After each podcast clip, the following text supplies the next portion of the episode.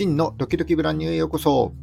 このラジオでは、ブランドとして成長したいハンドメイド作家やアクセサリー作家、製造小売業のためのビジネス情報や知ってためになる情報をお届けしています。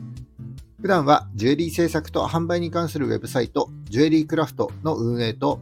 学びたい人とその気持ちを応援したい人がつながれるようなコミュニティを運営しております。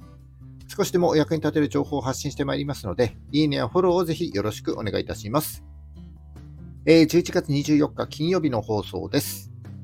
んと、昨日はですね、祝日ということで、このラジオもお休みをいただきました。勤労感謝の日ということで、えー、ちょっとね、中途半端な木曜日の休みでしたが、今日の金曜日を有給取れば、なんと4連休なんていう方もね、もしかしたらいらっしゃるんじゃないでしょうか。えー、皆様は祝日の昨日いかがお過ごしだったでしょうか。えー、僕はというと、ずっと YouTube の動画編集をやっておりました。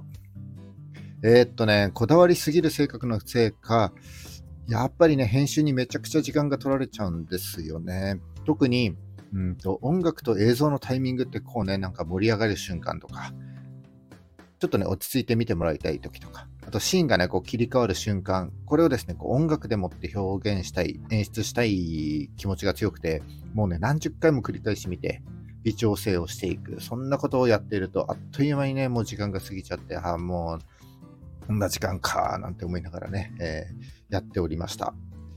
えー、っとね、多分そんな細かいところ誰も気にしてないとは思うんですけども、僕のこの性格はちょっと変えられそうにないので、えー、スキルを身につけるためにも数を重ねて訓練していくしかないなと思って、こうタイマー片手にですね、頑張っておる次第でございます。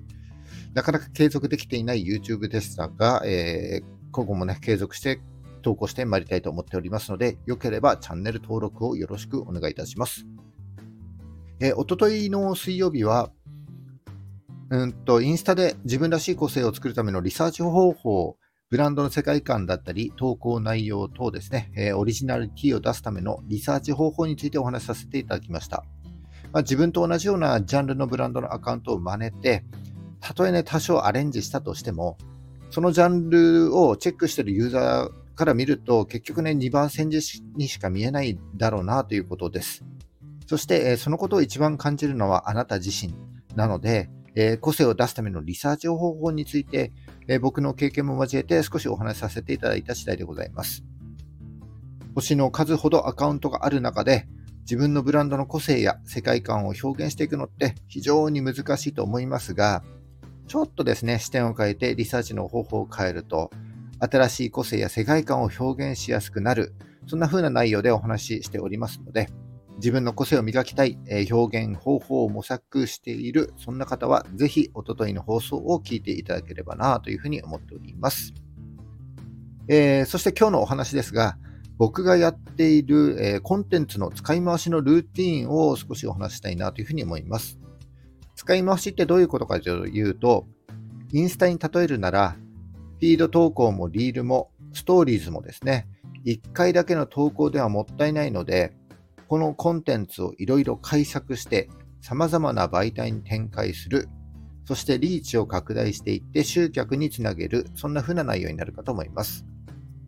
えー、インスタやブログなどで投稿するネタがないとか、えー、書くネタがない、集客を伸ばしたい、そんな風に悩んでいる方は、ぜひ聞いていただきたいなというふうに思っております。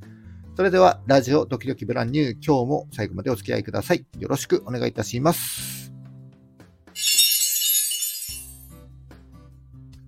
はい、えー、っと、本題に入ってまいります。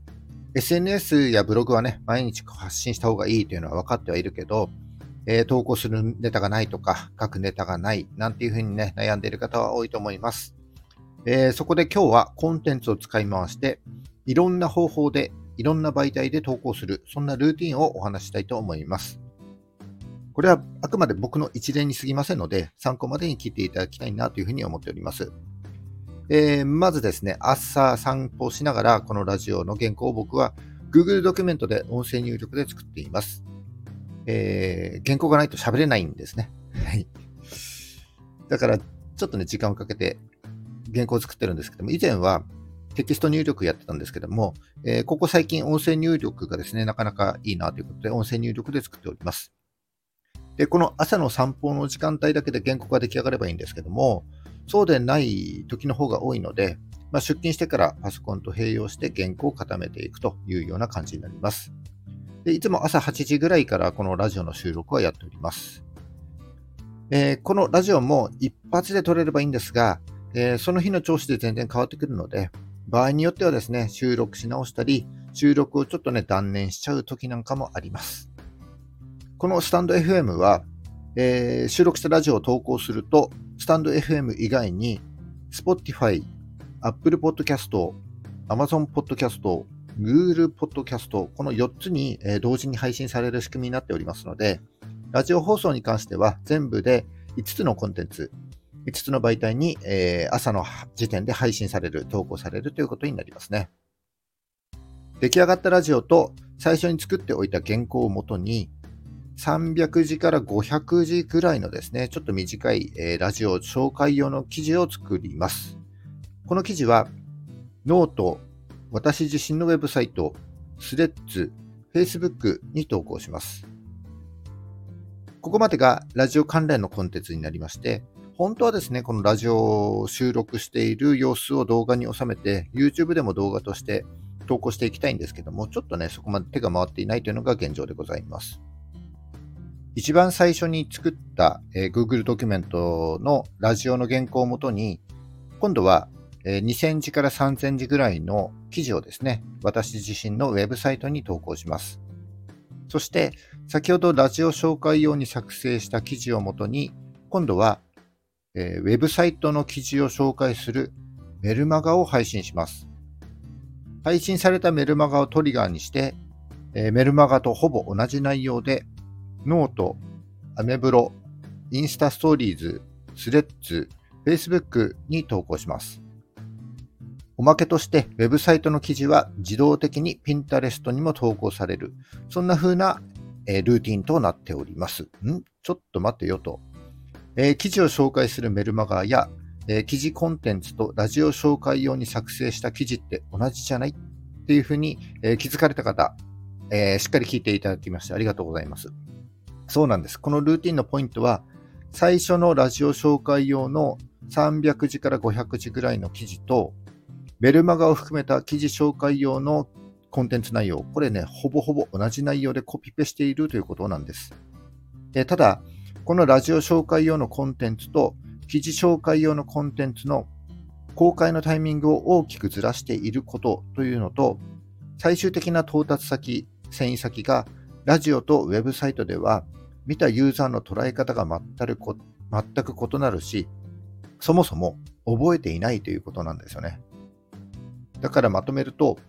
まず、ラジオ原稿を作成します。原稿をもとに5つのポッドキャスト媒体でラジオ配信します。ラジオ紹介用の記事を4つの媒体で投稿します。そして数週間から数ヶ月後、えー、ラジオ原稿から記事を作成します。記事紹介用のメルマガを、えー、配信します。記事紹介用の記事を5つの媒体に投稿します。そして Pinterest で公開されると。さらに、えー、ラジオ原稿の中で何か共感を得ることができるようなメッセージだったり、うん、と調査したデータがあればですね、インスタ、スレッズ、Facebook、そして X は今ほとんどやってませんが、気が向けば X でも投稿する、そんな風に使い回すルーティンになっているという感じになりますね。え、いかがでしょうか？ちなみにですね、これが、えー、テキストベースの私のコンテンツの使い回しの一例になるので、これ動画はですね、また別のルーティンがあります。はい。で、今回の例は、一番最初のラジオの原稿が起点になっているので、この原稿が作れないと、この一連のルーティンは動かないということですね。えー、毎日できているかというと、やっぱりね、ネタに詰まることもあるし、体調が思わしくなかったり、気分が乗らなかったりして、できないこともまあしばしばありますが、こういった一連の流れを機械的に組んでおくことによって、あとはただ実行すればいいという考え方になって、それが習慣化できれば、えー、隙間時間でやれてしまえるようになりますので、ぜひですね、皆さんそれぞれのえコンテンツ使い回しのルーティンを作ってみてはいかがでしょうかということを今日はお伝えしたかったです。えー、もっとね、こんな風なやり方があるよとか、こうした方がいいんじゃないなどありましたら、ぜひコメントでお聞かせいただければ幸いでございます。以上ですね、今日はコンテンツを使い回すためのルーティンご紹介させていただきました。えー、今日の話が少しでも役に立った、ためになったと思った方は、いいねをお願いします。聞いたよと印で、いいねボタンをポチッと押して残して帰っていただけると非常に嬉しいです。今後も頑張って配信してまいりますので、よかったらフォローもぜひよろしくお願いいたします。はい、えー、っと、週末、土日、すいません、昨日休んだばかりであれですけど、お休みをいただきます。えー、ラジオドキドキブランニュー、えー、また月曜日ですね、お会いしましょう。それじゃあ、バイバイ。